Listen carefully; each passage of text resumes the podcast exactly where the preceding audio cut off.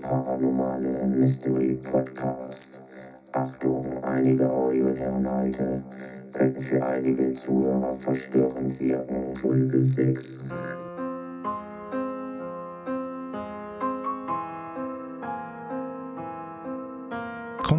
Sechsten Paranormal Mystery Blog. Ja, und was gab es jetzt die Woche Neues? Wir haben über YouTube die Kanalmitgliedschaft freigeschaltet bekommen. Das heißt, wenn ihr uns unterstützen wollt, könnt ihr ab sofort über YouTube am Kanal Horror Lost Places Mitglied werden und uns einen kleinen Betrag zukommen lassen für die Arbeit, die wir machen, vielleicht als kleine Gegenleistung. Oder ihr müsst es auch nicht. Die Podcasts und Videos werden weiterlaufen. Mich freut es einfach, dass ich über YouTube die Möglichkeit habe, sowas anzubieten. Und das läuft auch alles im Google Pay. Und das ist schon gesichert alles. Doch zum Podcast waren viele Fälle bisher mit Mördern und Kriminalfälle und viele wünschten sich vielleicht lieber ein paranormales Thema. Langsam, wir haben Zeit, wir haben viele paranormale Themen auch noch und man will ja nicht direkt alles am Anfang verfeuern, sondern wir werden uns auch paranormale Fälle angucken.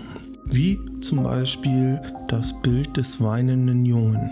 Viele werden vielleicht schon davon gehört haben und ich möchte gerne ein bisschen darüber aufklären. 1985 ereignen sich mehrere mysteriöse Hausbrände, welche die Aufmerksamkeit der Menschen auf sich zogen. Denn das Komische an diesen Tragödien war, dass in allen Häusern, die bis auf die Grundmauer niederbrannten und alles zerstört wurde, ein Gegenstand jedes Feuer unbeschädigt überstanden hat. In jedem dieser Häuser hing das Bild des weinenden Jungen. Und dieses hat jeden Brand total unbeschädigt überstanden. Doch was hat es mit dem Bild auf sich? Woher kommt es? Diese und andere Fragen versuchen wir in diesem Podcast auf den Grund zu gehen.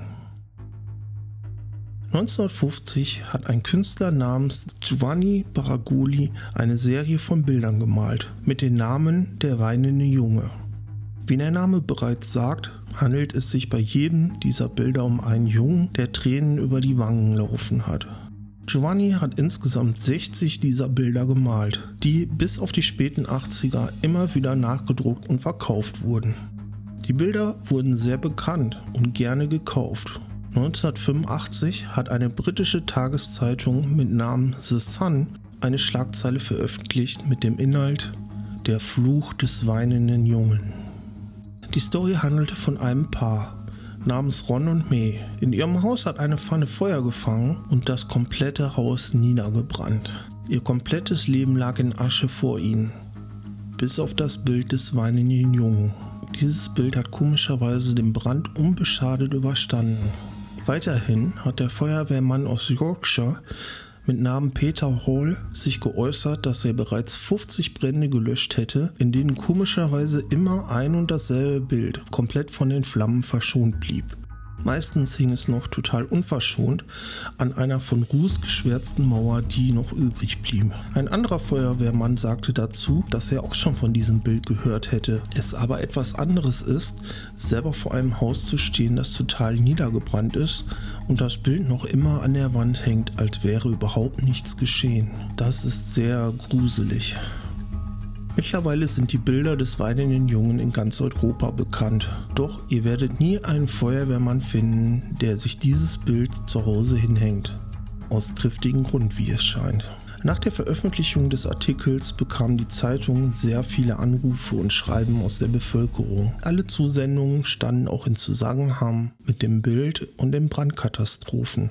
Dora Mann aus Mitcham berichtete, nur sechs Monate Nachdem ich das Gemälde gekauft hatte, wurde mein Haus vollständig bei einem Feuer zerstört. Dabei wurden sämtliche Einrichtungsgegenstände vernichtet auch andere Gemälde aus meinem Besitz. Doch ein Bild hat alles überstanden. Das Bild des weinenden Jungen. Sandra Crashkey aus Kilburn erzählt, dass sie, ihre Schwester und ein Freund alle unter mysteriösen Brennen gelitten hätten, nachdem sie sich eines der Porträts zugelegt hätten. Ähnliches zu berichten hatte Lynne Fleming von Leeds und Jane McCutcheon vom Nottingham. Das war am 4. September 1985. Eine weitere Person namens Brian Broughton zerstörte sein unbeschädigtes Exemplar des weinenden Jungen, nachdem er durch ein Feuer seine Frau und seine beiden Kinder in ein Krankenhaus einliefern musste. Am 9. Oktober wurden Anne und Mary ins Krankenhaus eingewiesen, weil er sich schwere Verbrennungen zugezogen hatte. Auch sein Exemplar des weinenden Jungen war so gut wie nicht beschädigt. Am 21. Oktober brannte es im Palast Paviolo in Great Yarmouth. Es wurde alles zerstört, bis auf ein Exemplar des weinenden Jungen. Drei Tage später brannte das Haus von Kevin Goodbury in Harrington und auch hier überlebte solch ein Bild das Inferno. Während alle anderen Malereien aus Goldbergs Besitz völlig zerstört waren. Nach diesem ereignisreichen Monat veröffentlichte die Zeitung The Sun eine Sondermeldung und forderte darin alle ihre Leser dazu auf, ihre persönlichen Exemplare des weinenden Jungen zuzusenden. Diese Bilder sollten alle in einem Massenfeuer zerstört werden. Tausende kamen dieser Aufforderung nach. Die Feuerwehrleute, die das Massenspektakel überwachten, achteten ganz bewusst auf irgendwelche sonderbaren Vorkommnissen, wie Schreie von kleinen Kindern oder ähnlichen. Doch alles, was sie hörten, war das Prasseln des Feuers. Aber hier war noch lange nicht Ende der Geschichte. Bald nach dem großen Freudenfeuer der Sun fanden sich die Zeitungen in einen Streik verwickelt, ausgelöst durch einen Massentumult in der Produktion.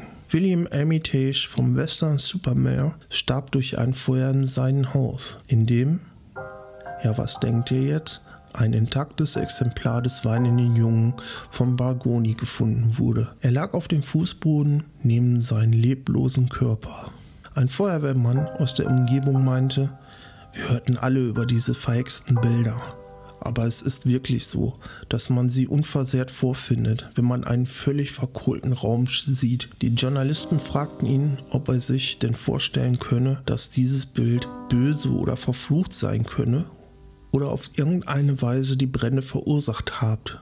Doch der Feuerwehrmann gab dazu keine Stellungnahme. Zweifellos wieder eine interessante Geschichte, wie es scheint. Haftet der Fluch nur an Porträts von Menschen? Denn bislang hat nie einer etwas über ein verhextes Landschaftsbild gehört. Über den Künstler gibt es so gut wie keine genauen Informationen, was seine Person und seine Herkunft anbelangt. Selbst über seine zahlreichen angeblichen Pseudonymen streiten sich die Quellen. Einige behaupten, es könne sich hierbei nur um den italienischen Landschaftsmaler Bruno Amadio handeln, der sich den Namen Baraguni als Pseudonym zugelegt hat weil er nicht mit den Bildern des kleinen Jungen in Zusammenhang gebracht werden wollte. Doch dann erfährt man, der Maler dieser Bilder sei der um 1900 in Venedig geborene Postkartenkünstler. Es tauchen noch weitere Namen auf, die mit in Verbindung gebracht werden. Insgesamt gesehen wirkt alles, was mit den Bildern zusammenhängt, verschleiert und mysteriös. Bis heute konnte nicht genau bestätigt werden, ob Fragoni tatsächlich nur ein Porträt des weinenden Jungen gemalt hat oder ob es noch mehrere Werke dieser Art von dem Künstler gibt. Bei unseren Recherchen sind wir immer wieder auf Paradoxen gestoßen. Es wird viel spekuliert, vor allem was die Signatur des Künstlers betrifft, ist man sich nicht so ganz einig.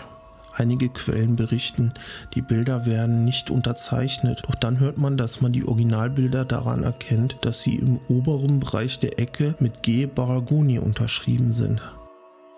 Also was hat es mit dem Porträt des weinenden Jungen auf sich?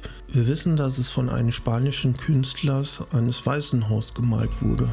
Es wird gesagt, dass sein Studio niederbrannte und der Junge später bei einem Autounfall getötet wurde. Dieses Gemälde war eins der ersten, welches in Massenproduktion gedruckt wurde, aber der Fluch scheint sich auf alle Kopien auszudehnen, welche weltweit kursieren. Es wird gesagt, dass der Fluch auch nur dann seine Wirkung entfacht, wenn der Inhaber des Anstriches sich darüber bewusst wird. Man behauptet auch, dass der Anstrich durch den Geist des dargestellten Jungen besetzt ist. Das ist die Geschichte des weinenden Jungen. Ich weiß nicht, was haltet ihr von der Geschichte? Ist da was dran? Kennt ihr vielleicht dieses Bild um, des weinenden Jungen? Oder habt ihr vielleicht selbst ein Bild des weinenden Jungen zu Hause? Kennt ihr vielleicht diese Geschichte? Ist da wirklich was dran?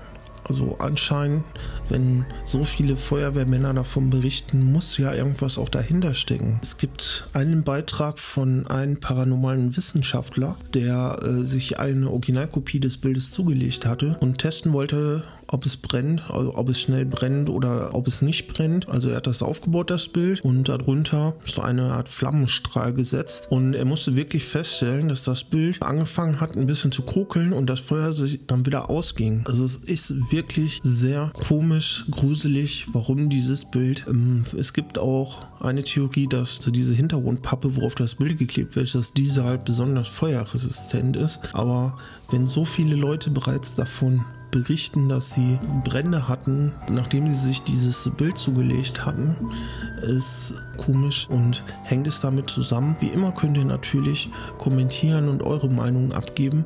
Und was haltet ihr von dem Fluch des weinenden Jungen? So, ich hoffe, dieser etwas mehr paranormale Podcast hat euch gefallen und ihr schaltet nächste Woche wieder ein zum Mystery Monday. Bis dahin, euer Mike.